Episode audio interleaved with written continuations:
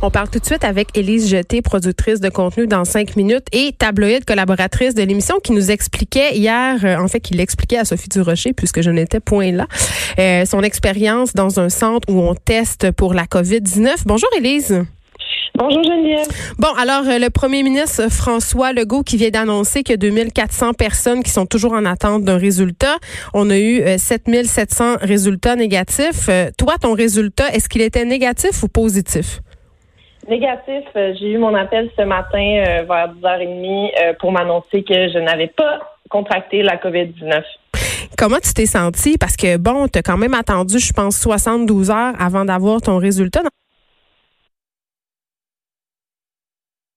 Oh, je pense qu'on vient de perdre Elise. Elise, est-ce que tu es encore là? Je savais pas que j'étais stressée de savoir mon résultat jusqu'à ce que je l'ai. J'ai du mal à expliquer le sentiment. Je comprends comme un soulagement, là, comme le stress qui retombe.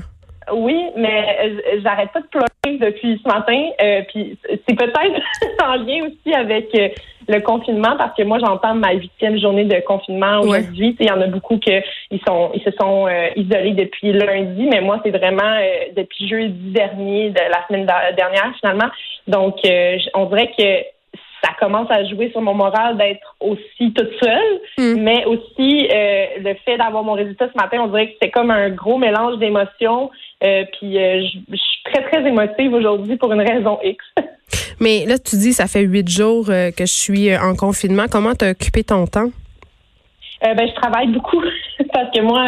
oui, tu fais du télétravail.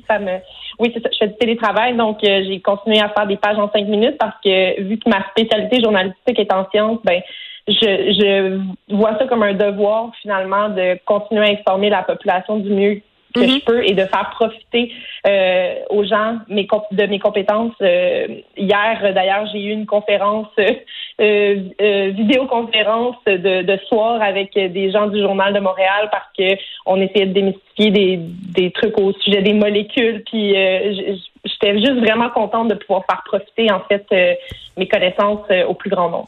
Là, Élise, est-ce que ça veut dire que ta quarantaine est terminée? Là, je comprends que tu vas demeurer en télétravail comme c'est le cas un peu partout dans différents médias, mais ça veut dire que tu vas pouvoir recommencer à, sortir dehors euh, davantage? Euh, oui, j'ai prévu aller faire l'épicerie en fin de journée. grosse euh, aventure.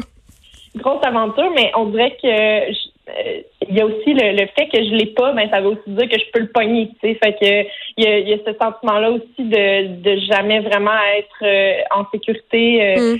euh, tant que ça dans les endroits publics. oui, t'anticipes-tu justement ce retour? Parce que moi, j'ai juste attendu dans un stationnement, puis je, je sais pas, on dirait que l'ambiance en ce moment est différente. les gens sont très méfiants.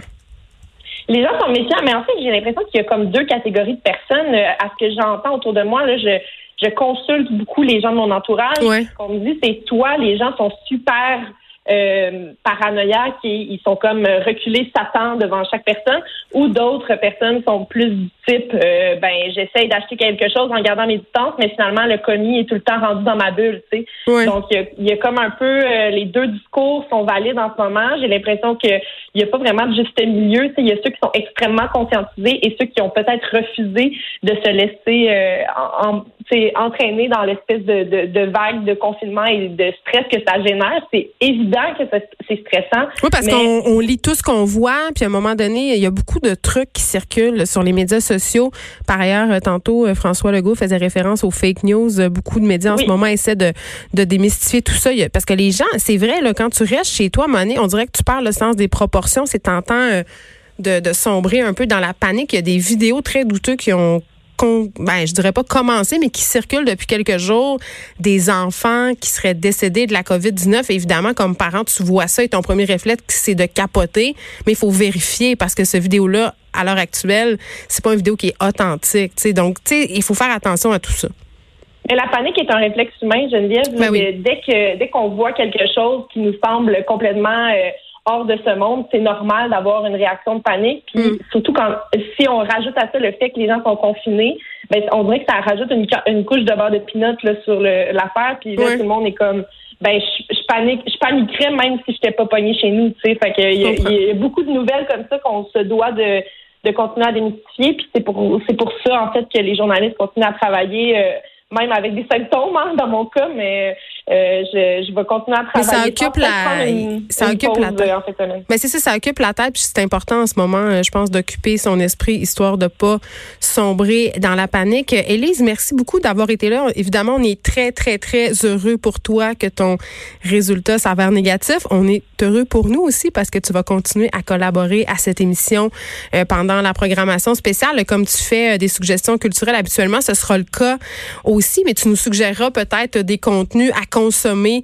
pendant la période de confinement, pendant le télétravail. Donc, on va te souhaiter euh, prompt rétablissement parce que tu avais quand même un vilain rhume. Merci beaucoup. Merci à toi. Bonne journée. Bonne journée.